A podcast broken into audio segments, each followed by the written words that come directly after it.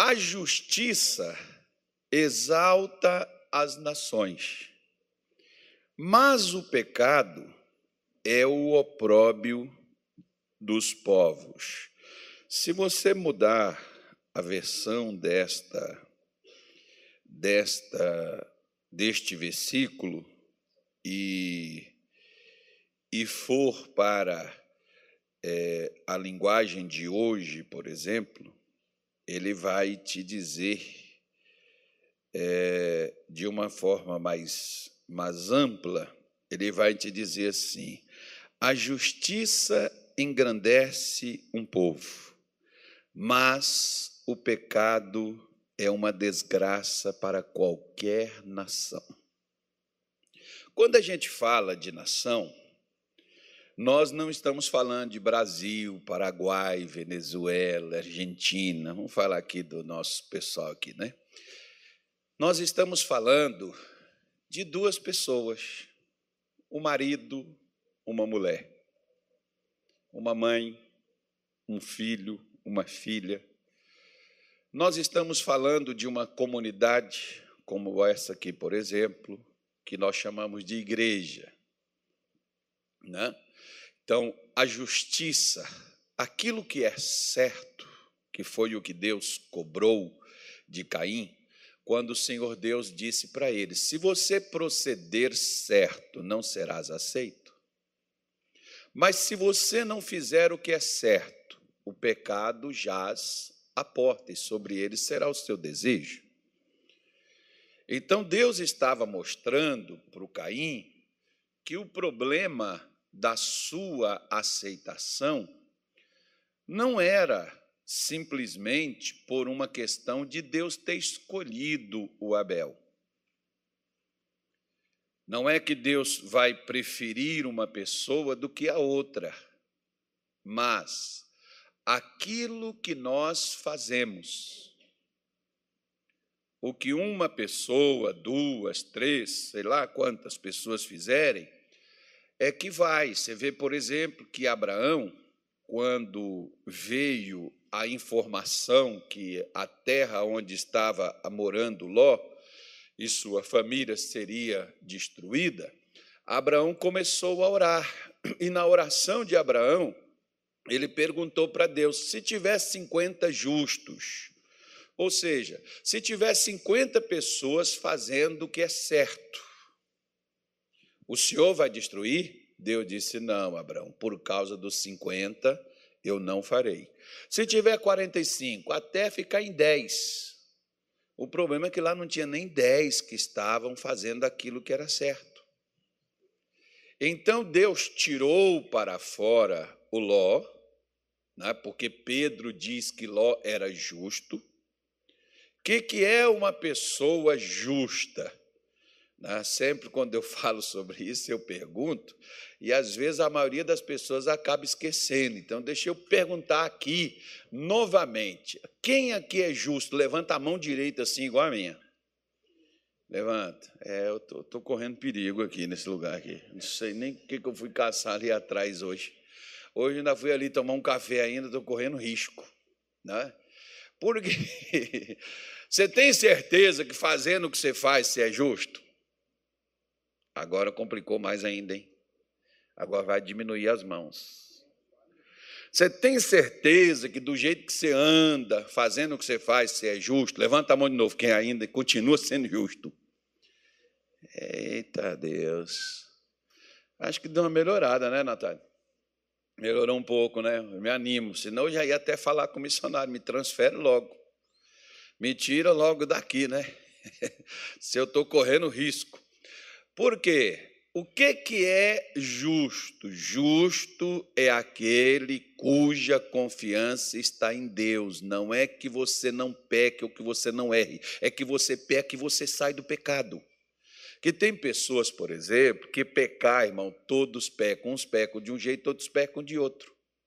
Uns pecam de uma maneira, outros pecam de outra. O problema é que tem gente que eles nunca param de fazer as coisas erradas. Eles podem ir para a igreja, você pode ver. Né? Pode ir para o altar da igreja, no caso de pastor, no caso de músico, no caso de pregador, profeta, seja lá o que for. Pelo contrário, parece que a pessoa até legaliza aquela posição para poder dar ela o direito dela fazer na cabeça dela o que ela imagina que pode ser feito. Ao invés da pessoa chegar e consertar a vida dela, moldando o seu procedimento de acordo com o posicionamento de Deus, porque todos nós chegamos fora de linha, fora de posição, até porque a gente não conhecia, a gente não sabia. Se a gente conhecia, não precisava converter, e converter é mudar. Né? Então a gente não precisaria disso. Então, quando Deus diz que a justiça, fazer aquilo que é certo, vai te exaltar, vai te levantar, vai alavancar a sua vida, vai abrir portas, vai te dar conquistas, vai te dar vitória. Mas errar, que a palavra pecar significa errar. E qual, qual o erro que a gente, primeiro erro que a gente incorre nele? Tem pessoas que dizem assim para a gente: Mas eu não adultero, pastor, eu não minto, eu não roubo. Quem te diz que só isso é pecado? Né? Nós temos, por exemplo, o Evangelho de João, no capítulo 16, no versículo de número 8, João diz assim, ó, João 16, 8: E quando ele vier, ele quem? De quem que João está falando? João está falando do Espírito Santo. Qual é a principal função do Espírito Santo? A função do Espírito Santo não é me dar dom espiritual e me fazer falar língua estranha ou qualquer outra coisa, como às vezes os crentes só se ligam nessa coisa, né? só se ligam nisso daí. Quando ele vier, convencerá o mundo. De que que ele vai convencer o mundo? Do pecado e da justiça, daquilo que é certo né? e do juízo. Por quê, irmão? Certo ou errado, Deus vai nos julgar. E o que, que é o julgamento de Deus? O julgamento de Deus não fica esperando só para o juízo final, não, tá? O julgamento de Deus muitas vezes está já acontecendo. O julgamento é uma sentença. O julgamento é uma situação, é uma condição que Deus coloca e põe sobre a pessoa. Agora, por causa de quê? Por causa dos próprios atos da pessoa. Você lembra, por exemplo, que Caim virou e disse assim: Mas, Senhor, isso é demais para mim. O que, que Deus falou com ele? A partir de hoje você vai andar sem rumo. Por quê? Porque quando ele tinha um rumo pelo andar, e Deus deu para ele o rumo pelo andar, ele não quis. Quando Deus diz para ele, Caim, se você fizer o que é certo, não vai funcionar? Vai. Né?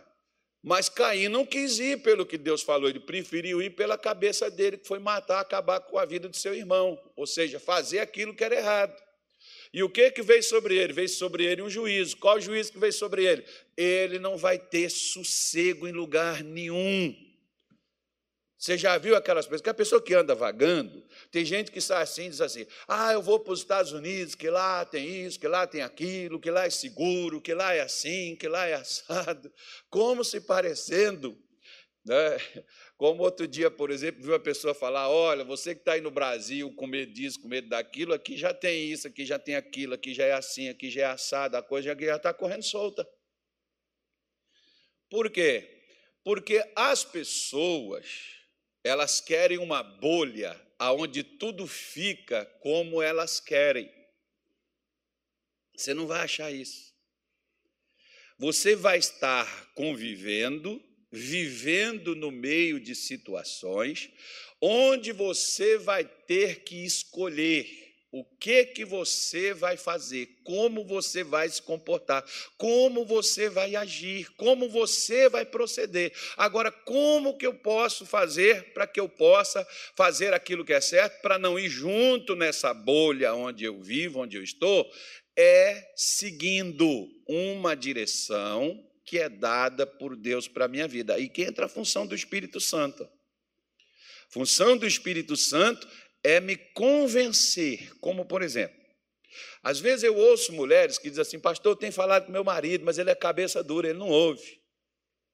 Eu falo com meu filho, mas meu filho não me escuta.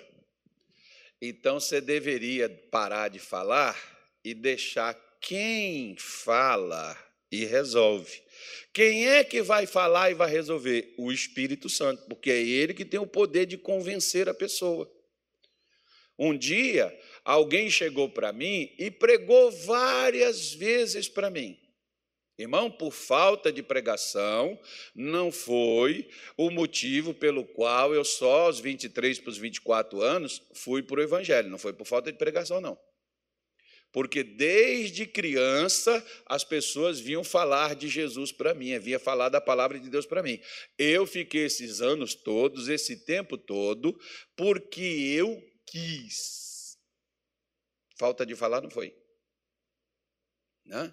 Como diz aquelas pessoas, quando eu cheguei no chamado beco sem saída, que agora ou vai ou racha, aí eu tive, não é forçada.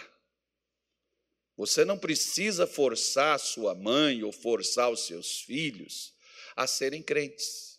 Se força, é religião, não é evangelho. Você não tem que forçar. Igual, por exemplo, se eu, por exemplo, sou forçado a ser um pastor, isso é religião.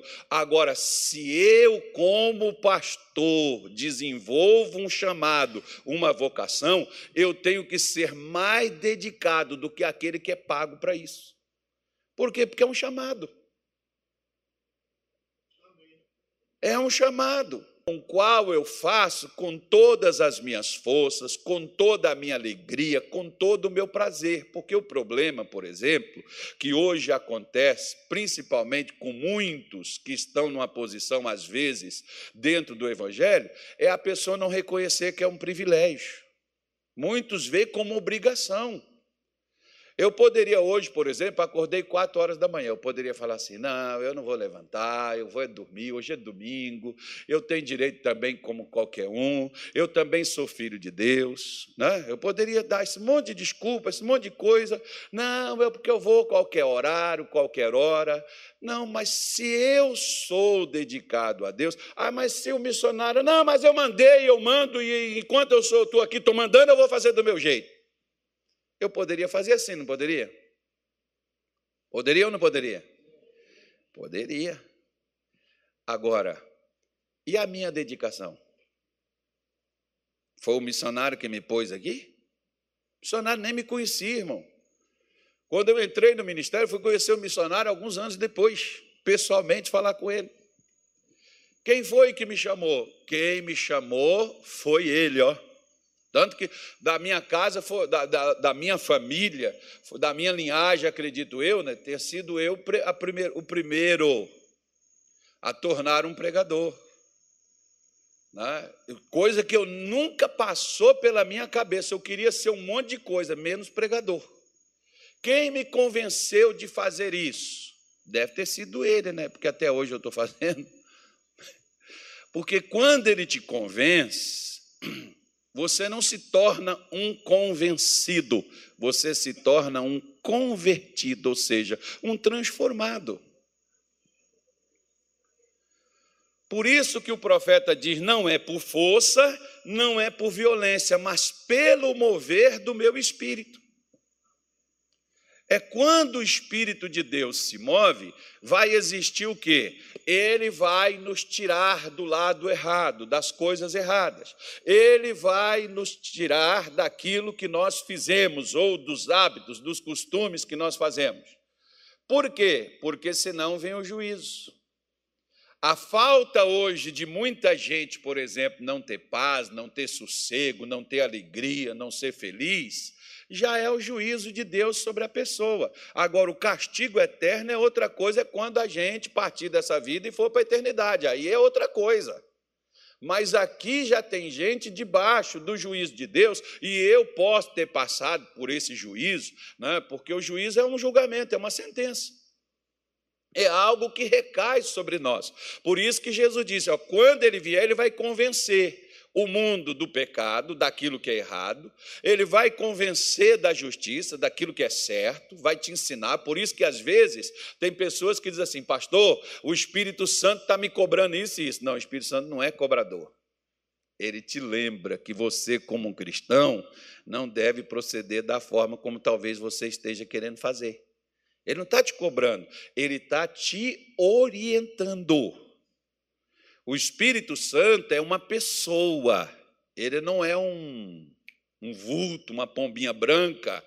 Ele é, ele, ele, é, ele é alguém que conversa com você. Você não está falando com sua cabeça, com sua memória, com seus pensamentos, não. O Espírito Santo ele interage conosco como se fosse, muitas vezes você pode ver que você está, você está pego numa situação onde você está dentro de um conflito e você fica assim: eu vou fazer isso, eu vou fazer aquilo. E vem no seu coração: não faça assim, não faça. Lembra da pregação de domingo passado, lembra do que o fulano te falou, lembra do que você leu tal dia. Quem é que está conversando com você, interagindo com você e te, te removendo daquela ideia? O Espírito Santo de Deus, essa é a função dele. Se é o trabalho dele, basta você prestar atenção. Eu saí daqui, por exemplo, eu saí do meu, do meu, do meu escritório ali, aí eu fui ali fora tomar um café também, e depois eu passei ali na livraria, na nossa, na livraria não, na, na secretaria. Aí eu estava vendo, por exemplo, né, tem, um, tem uns livrinhos lá do Kenneth Reagan, só que a maioria às vezes não tem. Livros assim, por exemplo, de extrema relevância, às vezes não tem. Até a irmã falou assim: que precisamos arranjar uns livros para cá. Eu falei assim: eu vim aqui dar uma olhada, justamente para quê? Porque o que é bom, que ajuda você, e nenhum desses títulos, por exemplo, o filho do Kenneth Reagan, nem o, o pai, o filho dele tem um livro, por exemplo, que nos ensina a decidir ouvindo o nosso coração. O título do livro é Ouça o seu coração. Por quê? Porque Deus vai falar com você a maior parte do que Deus vai te instruir e te posicionar, Ele fala no seu coração. Deus é vivo, irmão. O problema nosso é achar que Deus é só lá no céu, sentado num trono, não se envolve em nada, não faz nada. A primeira pessoa que Deus trabalha para mudar ela sou eu e você. Vem trabalhar diretamente conosco. Por quê? Porque Jesus diz no versículo 9, que é onde eu quero chegar, diz assim, ó, do pecado. Qual é o problema do pecado? Qual é o maior problema do pecado? Porque não crê em mim. O que que é onde mais nós somos prejudicados? O problema não é a doença. Eu falei um pouco disso na live, por exemplo, acho que de sexta-feira. Não sei se alguns de vocês chegaram a ver, mas é um assunto que eu comecei a desenvolver nesse mês e nós vamos falando dele, porque eu vou falar aqui sobre casamento, eu vou falar sobre família, eu vou falar sobre finanças. Eu não sei qual, qual dos cultos, não sei também qual o domingo, não sei também qual quarta-feira ou sexta-feira, também não sei. Só, vou, só sei que nesse mês eu vou falar sobre esses assuntos. Como já comecei falando sobre eles na quarta-feira. Então, eu estou falando aqui com você, né, no dia de hoje, porque Jesus foi claro, quando taxativo, quando ele diz: olha, o pecado não é só a questão da pessoa adulterar. O pecado não é só a questão da pessoa mentir, da pessoa roubar. O problema pior do pecado é que ele tira, ele faz com que a pessoa ela não acredite mais em Deus, ela tenha dificuldades de acreditar em Deus. Por exemplo, lembra quando você fazia, quando você era criança, e você fazia as coisas escondidas da sua mãe? E aí você ficava assim: será que ela descobriu? Será que ela ficou sabendo? Olha a insegurança que você ficava. Muitas vezes a minha mãe falava assim: Carlos, venha cá, meu filho. que foi, mãe? O que, que a senhora quer? Eu chegar desconfiado, de longe. Lá em Minas fala assim, meio ressabiado, né? Não sei se vocês sabem o que significa isso. Significa assim, desconfiado. Por quê? Ela descobriu ela vai me bater. É a surra na certa. Eu não vou dar mole, não vou chegar perto, mas nem de maneira nenhuma. O que, que o pecado faz comigo e contigo? É justamente tirar a nossa confiança de Deus. Por exemplo, fala para um filho que o pai espanca, que o pai bate, que a mãe maltrata. Fala para um filho que Deus é pai. E você vai ver se esse filho vai confiar em Deus. Ele vai dizer assim: se for igual que eu tenho aqui, eu quero é longe. Né? Mas não quero nem nunca. Pega aquela pessoa, por exemplo, que sofre injustiças, maldades, e você sabe que a gente sofre, que a gente passa, que a gente enfrenta. Chega para ela assim e diz assim: Deus é justo. Ela vai dizer assim: se Ele é justo, por que Ele está deixando acontecer isso comigo? Imagine, por exemplo, ó, lembra do José? Lembra? José não teve pastor, José não teve profeta, José não teve nem, intercessor, nem oração, alguém que chegasse e disse assim, José, eu vou te dar uma força em oração, irmão. Não. José teve que vencer todos os traumas e todos os medos, ele e Deus. Agora, você imagina, por exemplo, quando José pede para o copeiro, depois de fazer um grande favor para o infeliz, o José diz assim: Fala com o Faraó sobre a minha pessoa. Eu estou aqui nesse lugar, eu estou sofrendo, cara, eu posso, eu mereço sair daqui. O copeiro falou? Dois anos depois. Ele ainda ficou dois anos lá, talvez assim. Ah, semana que vem vai chegar um guarda aqui, vai abrir a porta e vai mandar embora. Até José tirar uma coisa da sua cabeça e colocar outra. Que para ele sair de lá, ele não poderia depender, porque confiar em coisas ou pessoas é depender delas ele teria que confiar somente em Deus.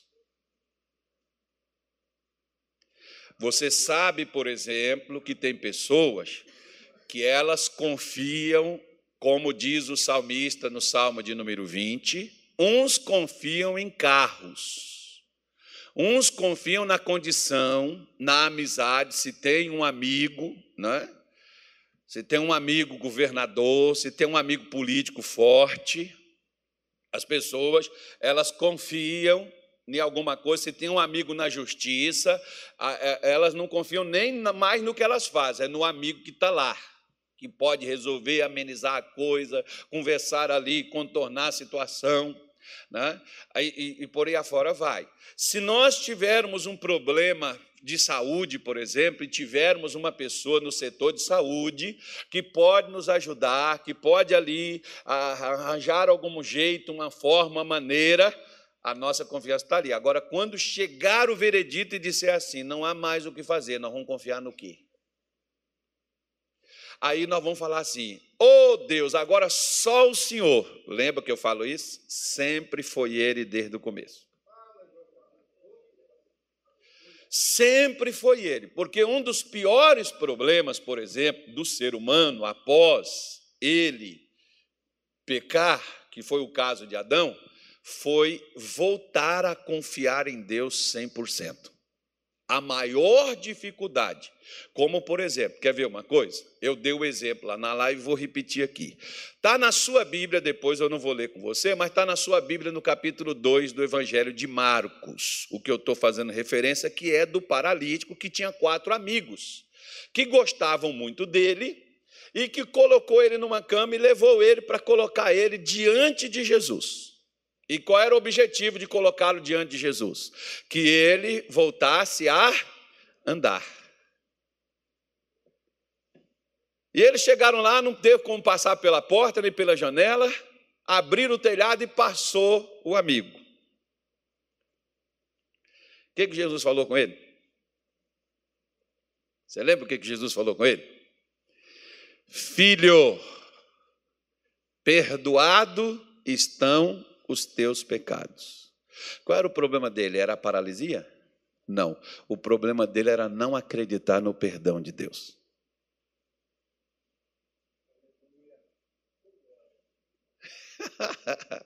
Será qual é o meu problema e o seu? Se alguém, por exemplo, se diz conversando com um camarada, eu fui e lancei uma acusação sobre ele. Ele falou: É mesmo, eu choro todo dia. Eu falei: É por isso, ó. Você não acredita que Deus perdoa você. Por quê, irmão? Eu já errei, já falhei. Agora, se eu já pedi a Deus perdão, eu já estou perdoado. Você pode me acusar? Pode. Eu não vou aceitar acusação imposta sobre a minha pessoa, porque já é um caso resolvido, águas passadas não move moinho. Acabou. Agora, o que, que aquele homem tinha? Ele tinha uma desconfiança de acreditar em Deus, dele ter sido perdoado. Até por uma coisa simples, que até hoje tem no meio da igreja. O que, que tem no meio da igreja? No meio da igreja tem o seguinte: tem uma concepção de que quando alguma coisa não dá certo para você, é algum erro que tu fizeste, tu estás sendo punido. Bom, nós estamos lascados, porque nós vamos sempre errar. nós vamos falhar. Né? Só que você vê, por exemplo, que lá no capítulo 2 da primeira carta do Evangelho de João, ele diz no versículo de número 1: Filhinhos, eu vos escrevi para que não pequeis, mas se pecar, as escrituras estão aí, nós temos um advogado junto ao Pai. Quem é o Pai? Quem é o advogado? Nunca perdeu uma causa. É, por pior que ela seja. Nós temos um advogado junto com o Pai. Quem é o advogado? Jesus Cristo, o justo. Ele está lá. Agora, se você voltar, por exemplo, no capítulo 1, versículo 7, ele diz: Se nós confessarmos os nossos pecados, ele é fiel e justo para nos perdoar os pecados, e o seu sangue nos purifica de toda injustiça. Agora, por que, que aquele homem, se ele confiava que Jesus poderia curá-lo, por que, que aquele homem estava ali paralisado? Porque ele não acreditava no perdão. O problema dele, por exemplo, não era mais a doença. Se você já tem a fé para a cura, pastor, eu creio que Deus pode, Deus é poderoso, Deus faz sim. Você já tem a fé. E por que você não está curado? Ah, porque existe uma outra coisa. Não sei se eu mereço. Quando Deus vê que eu mereço, Ele vai dar. Vamos esperar na dispensação da graça de Deus, né, pastor? Chegar o dia, chegar a hora. Sabe quando vai ser esse dia, essa hora? A hora que você acreditar também no perdão. Se Deus cura, Ele também perdoa. Se Ele perdoa, é porque Ele curou. Se Ele, se ele, se ele liberta, é porque Ele perdoou. Se Ele abriu a porta, é porque Ele perdoou o erro, porque Ele perdoou a falha. A bênção é a aceitação daquilo que Deus ele concedeu. A insegurança daquele homem, por exemplo, que já confiava, que já acreditava, porque se você pegar o versículo lá do capítulo 2 de Marcos, ele vai dizer assim: outra vez foi Jesus a Cafarnaum. Ou seja, Jesus já tinha ido lá antes, aquele homem já tinha fé para poder levantar e andar. Por que não levantou e andou? Porque não acreditou no perdão.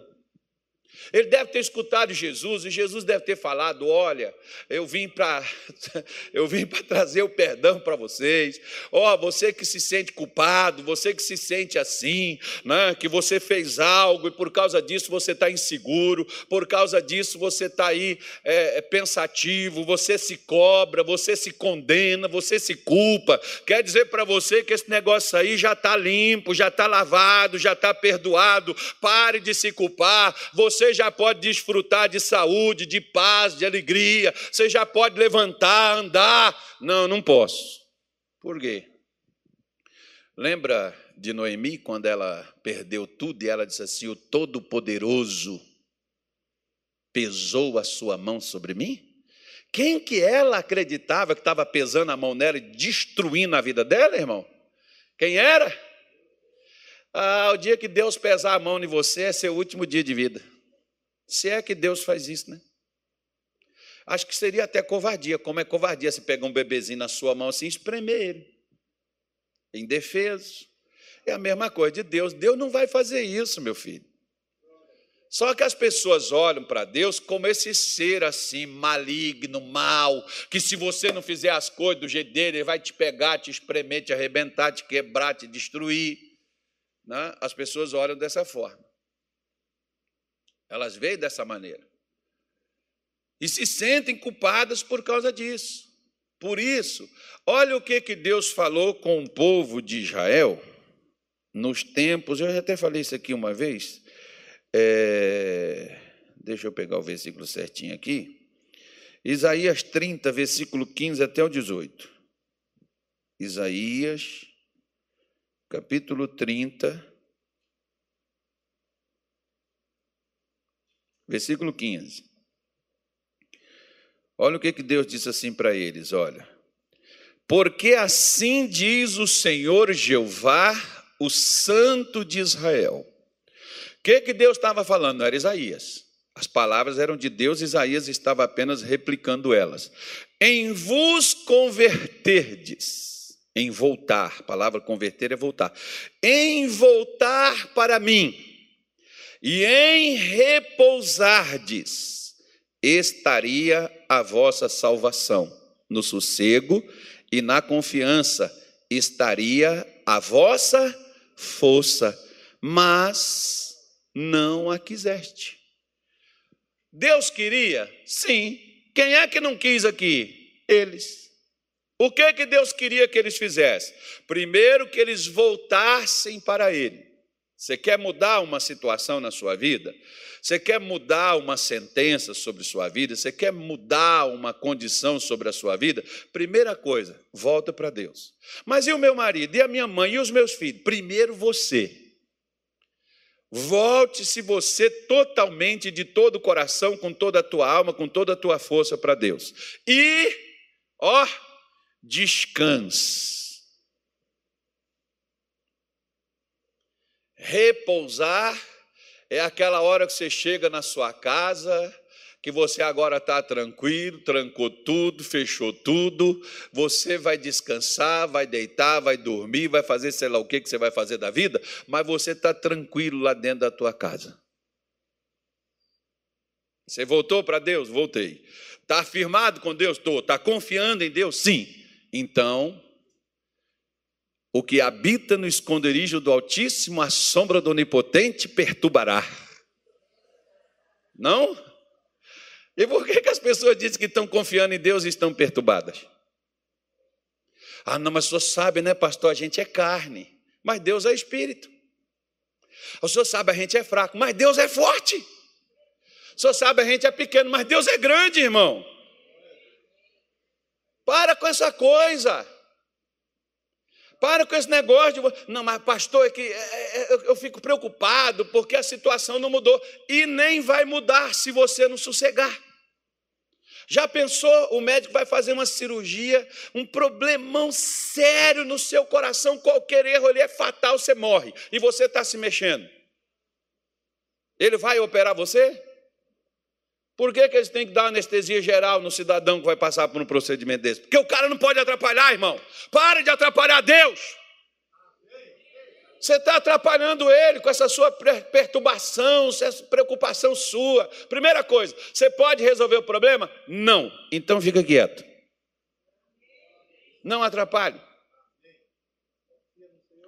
Pare de ficar pensando, mas é, é, que pode acontecer, é que vai acontecer. Meu irmão, não vai acontecer nada se você ficar tranquilo. Não vai acontecer nada se você ficar quieto. O que que Deus falou com o povo de Israel lá diante? Aliás, eles, não estavam, eles estavam diante do mar vermelho e o faraó estava atrás. E uma bola de fogo lá dificultando o faraó de chegar perto. E Deus diz assim: Aquietai-vos e vede o livramento que hoje o Senhor Deus vos dará aos egípcios que vocês estão vendo, vocês nunca mais vão ver. Esse problema que você está vendo, que você está olhando, aquiete, fique calmo. Deus já passou o fogo nele, acabou. Só fica olhando o resto dele se consumir. Não se, não se, não se agite, não se perturbe. Calma, não criemos pânico. Até o Chapolin diz isso, né, irmão? Até o Chapolin manda as pessoas ficar calma. Não se apavore. Porque Deus está dizendo para eles: olha, a solução para vocês era voltar para mim, descansar, repousar, ficar tranquilo, aí estaria a salvação. Sossega. A sua força estaria em você confiar em mim. Mas vocês não quiseram. Aí a solução que eles procuraram, ó, versículo 16, diz assim: Mas dizeis, o que, que o povo dizia? Não, antes sobre cavalos fugiremos, portanto fugireis, e sobre cavalos ligeiros cavalgaremos. Por isso os vossos perseguidores serão ligeiros. Olha o que, que Deus estava falando assim, ó. Tá bom, você vai escapar do seu jeito? Vou. O que você tentar fazer vai ser mais rápido do que o que você está fazendo.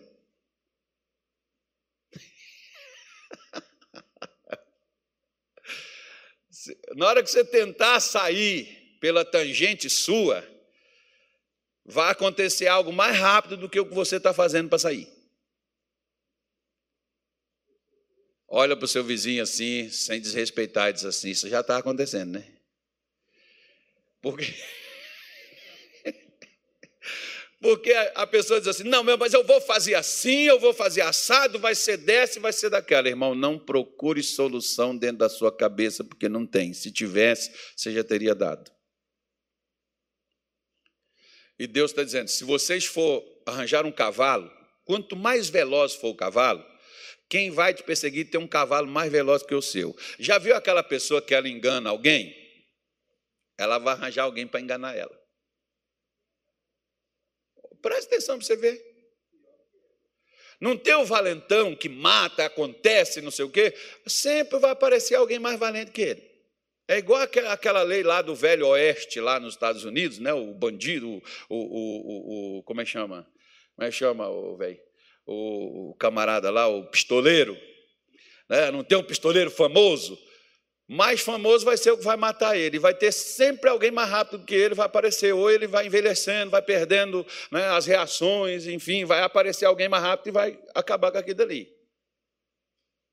Parece é umas coisas que nós temos no Brasil, né? A gente tem que rir, né, irmão? Você, você acaba com um, parece que sai o outro melhor do que aquele que. sai o outro melhor do que aquele que foi. Isso aí na política, isso aí nas outras áreas, nos outros negócios assim, Deus o livre. Mas deixa para lá. Mas Deus está dizendo: ó, se você for procurar a solução da sua maneira, a sua maneira vai ter alguém mais rápido do que a rapidez que você está tendo para poder resolver seu problema. Então, versículo 17 diz assim: Mil homens fugirão ao grito de um, e ao grito de cinco, todos fugireis, até que sejais deixados como mastros no cume do monte e como a bandeira no outeiro. Por isso o Senhor esperará para ter misericórdia de vós e por isso será exalçado para se compadecer de vós, porque o Senhor é um Deus de equidade, bem-aventurado todos os que nele esperam. Então veja bem, olha o que, que Isaías está dizendo assim: olha, se vocês for procurar a solução via vocês mesmos, vocês vão chamar alguém mais, mais forte do que vocês e vai interromper isso, vocês não vão conseguir escapar. Segunda coisa, ao grito de um, vocês escutar um grito, vocês já vão fugir. Se for cinco, então, aí que a carreira vai ser mais rápida. Você já viu aquelas pessoas que às vezes, porque preste atenção, irmão, às vezes, vamos pegar aqui, por exemplo, uma pessoa, não sei para quem que eu estou falando, mas vamos pegar uma pessoa que ela tem um problema de saúde. Aí você vai, faz uma oração, pô, pastor, essa palavra foi toda para mim. Aí você vai, faz uma oração, mas a sua dor não desaparece. E você vai lá e faz os exames e se comprova que o seu problema ainda está lá. Como que se como que você continua se posicionando? Você vai voltar a estaca zero e vai dizer assim: eu estava cheio de esperança, eu estava cheio de confiança que não ia dar nada, mas deu tudo, pastor, outra vez. Oh, meu Deus. Oh, Jesus, até quando eu vou sofrer? Senhor, até quando isso vai ser assim? Irmão, presta atenção numa coisa. Nem sempre Deus vai interferir na hora que eu e você queremos.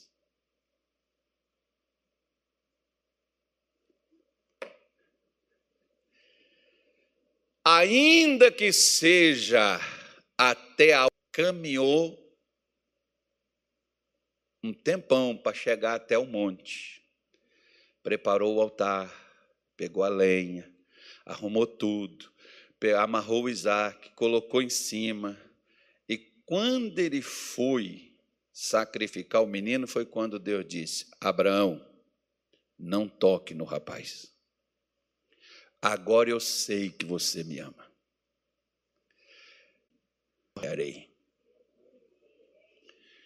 Ele pode não interferir, e você vê, por exemplo, que Satanás, três, três vezes ele foi diante de Deus. A primeira, lá em Jó, no capítulo número 1, acho que o versículo é o 5 ou 6, que os filhos de Deus se apresentou, igual hoje, por exemplo, domingo.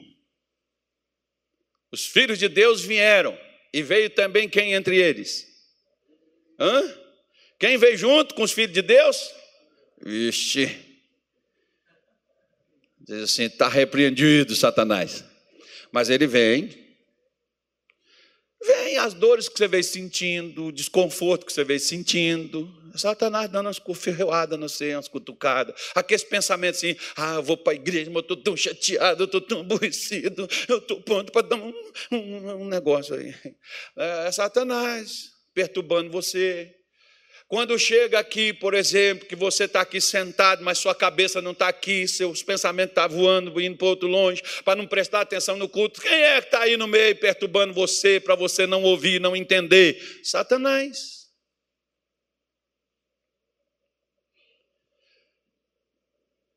Quem é que põe o sono na hora da pregação para você poder dormir? Às vezes você não estava nem com sono.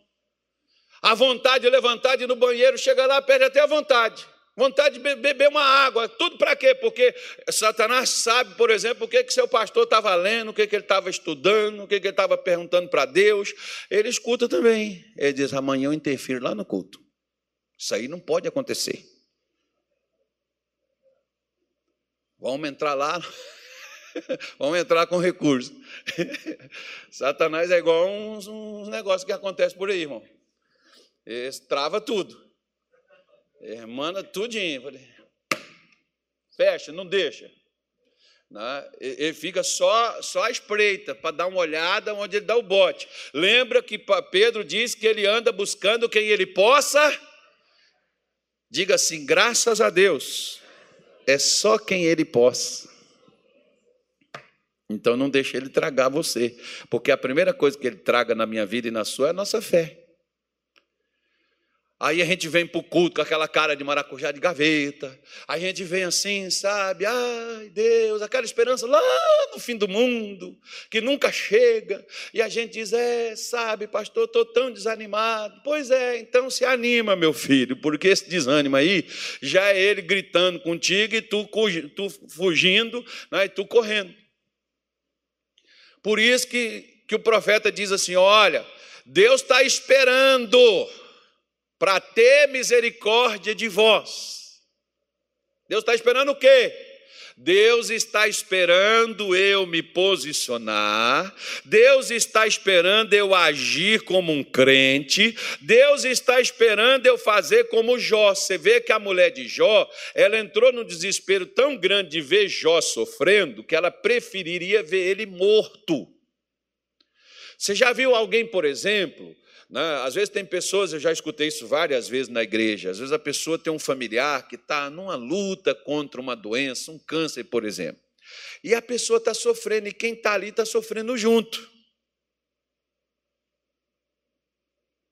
Se, se perder a esperança, se perder a fé, vai sofrer e talvez morra até primeiro do que o doente. eu fui fazer uma visita, a médica tinha dito para minha esposa, era mulher de um pastor nosso. Eu fui na UTI, falei assim, pedi para ela para que ela deixasse eu entrar. Não era nem de praxe eles deixarem fazer aquilo dali. Ela deixou, porque, em outras palavras, vai morrer mesmo. Né? Deixei lá. E eu cheguei lá com a menina, a, a, a mulher, a menina, porque era muito novinha ela, acho que ela tinha vinte e poucos anos de idade. Eu cheguei lá com ela, chamei ela pelo nome. A enfermeira olhou assim para mim e disse assim: Essa aí, senhor, não te escuta ainda que senhor grite. Eu disse assim: Não, mas eu não vim falar com ela. Mas o senhor está chamando ela. Não, eu só, eu, só, eu só vim aqui, eu. Mas quem vai falar com ela é outra e ela vai ouvir. A enfermeira não entendeu nada. e eu não vou perder meu tempo estar tá explicando para ela também. Ela não ia entender mesmo. E eu virei para aquela moça e disse assim: Olha, aconteça o que acontecer, não dorme. Essa noite não. Isso era cinco horas da tarde. Não dorme. Por quê? Porque no outro dia, nove horas da manhã, ela passaria por um processo de um exame. E se ela não respondesse nesse exame, acabou. Foi a colocação da doutora para a gente lá. Só que antes que eu entrei, de eu entrar lá, a família dela, uma tia dela, por exemplo, conseguiu entrar lá também por, por meio de, de alguém lá que liberou que ela entrasse. E ela estava lá, ai, minha filha! Oh, minha filha, não quero te perder, minha filha! Ela chorando, aquela coisa. Eu falei para o marido da. Eu falei para o pastor, o marido da, da mulher, falei assim, cara, a partir de hoje, não deixe qualquer um entrar aqui, não. Se não for gente que vem aqui para lançar fé, para lançar força, a sua mulher está lutando com a morte, cara. Nós estamos numa batalha espiritual, emocional, física. Nós temos que lutar com quem está lutando com a gente. Não vai deixar uma pessoa dessa entrar, porque se a sua mulher tiver consciente escutar assim, nossa, eu devo estar tá ruim demais, porque ela está desesperada e ela está tá dizendo que eu vou morrer. Aí ela vai falar assim: eu já vou morrer mesmo, eu não vou nem lutar mais. Se entrega à morte. E eu disse para ele, e ainda bem que ele me ouviu, a partir daquele dia ele proibiu a entrada lá. A partir de hoje só entra eu, entra o pastor ou alguém que ele mandar aqui. Não deixou entrar mais. Nada, a partir daquela hora ali. Acabou. E aí eu fui lá, falei com a moça. Nós temos o testemunho dela gravado. Ela estava entubada. Na hora que deu a crise, por volta de uma hora da manhã, o pessoal até disse assim: ó, no UTI é meia-noite. Não, é um pouquinho mais tarde. E é qualquer hora que pode dar. Pode ser meio-dia, pode ser duas da tarde, quatro da tarde. Quantas vezes você, você pega laudo aí de pessoa que morreu? Não tem hora para morrer, filho. E aquela moça começou a passar mal e ela cortou o tubo no dente. E o médico, anestésico nela, colocou outro. Ela cortou de novo, na crise tão violenta que ela teve, e ela caçando, procurando a respiração, cortou outro tubo. Colocaram o outro. Ela disse assim: Pastor, eu não cortei mais o outro tubo, mas também eu não dormi. Mas no outro dia, nove horas da manhã, o médico estava na pé, no, pé, na, pé, no pé dela fazendo o teste. Ela abriu os olhos, olhou para o médico e disse assim: Bom dia, milagre.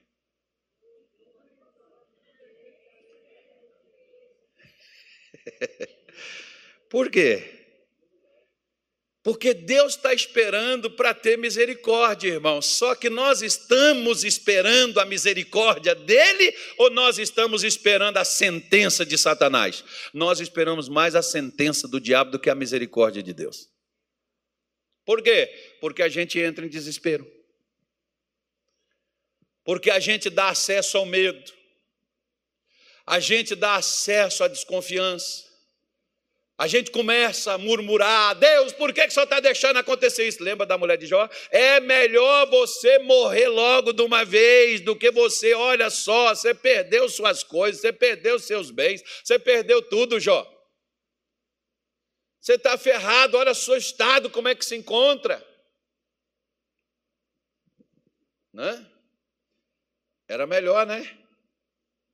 Acabar com esse sofrimento, como muitas pessoas às vezes assim, ah, foi bom que descansou, foi bom que acabou com esse sofrimento, tal. Agora toda a família está descansando. Agora também poderia acabar com o sofrimento de outra forma, não poderia? Vencendo. Vencendo o problema acabaria também com o sofrimento, mas às vezes o descanso para muitos é a morte e não a vitória. Deus está esperando para ter misericórdia. Só que você vê, por exemplo, que Deus reclamou com eles: olha, eu disse para vocês voltarem para mim, ficar tranquilo, ficar sossegado. Eu ia interferir, eu ia salvar, eu ia levantar, eu ia pegar e assumir o controle. Mas vocês não quiseram. Vocês correram fugindo ao grito de um, vocês correram, pegaram um cavalo para escapar, vocês foram procurar a solução dentro de vocês para poder resolver o problema, vocês não deixou eu tomar conta. Eu esperei para poder ter misericórdia de vocês, eu esperei para me compadecer de vocês. Mas vocês preferiram resolver a maneira de vocês, então o que, que eu posso fazer? Nada. Lembra daquela mulher cananeia de Mateus capítulo 15? Leia a história dela depois. Ela estava com uma filha horrivelmente endemoniada em casa. E o que que essa filha, o que que essa mulher fez? Ela foi e pediu. Jesus parou para ouvir? Uh -uh. Parece que está cego, surdo e mudo. Aí o discípulo chegou lá e disse assim: Senhor, atende ela, ou então o Senhor desengana ela logo de uma vez diz para ela que o Senhor não vai fazer. Aí Jesus disse assim: Ó, eu não fui enviado, eu não fui enviado senão as ovelhas perdidas da casa de Israel. Isso aqui é só para os crentes.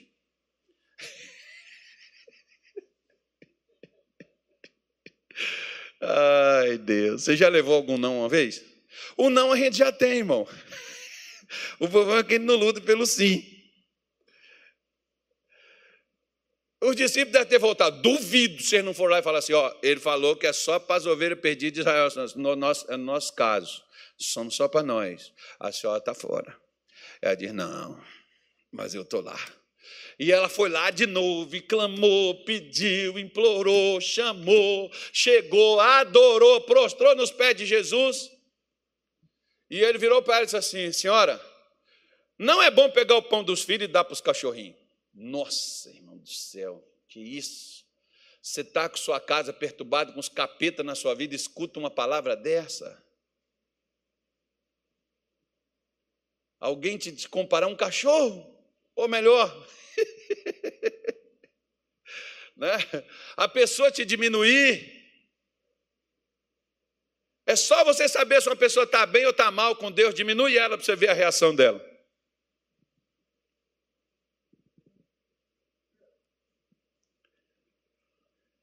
Aí aquela mulher diz assim: Senhor, os cachorrinhos comem das migalhas que caem dos seus donos. Eu não vou embora, não. O senhor pode me chamar do que o senhor quiser. O senhor pode fazer o que o senhor quiser. O senhor pode dizer o que o senhor quiser. Eu não vou sair daqui sem o meu milagre. Eu não vou desistir da minha bênção, a minha bênção está contigo, a minha bênção está na tua mão, e eu não vou largar a tua mão, eu estou aqui e não vou me embora. Aí você vê que Jesus muda completamente quando ele diz assim para ela: Ó oh, mulher, grande é a tua fé, vai, seja feito para contigo como tu deseja. 112, para a gente poder terminar, versículo de número 7 e 8, ele diz assim: olha, Salmos 112. Já vamos fazer uma oração agora, hein? Você está pronto para receber uma benção? Eu também.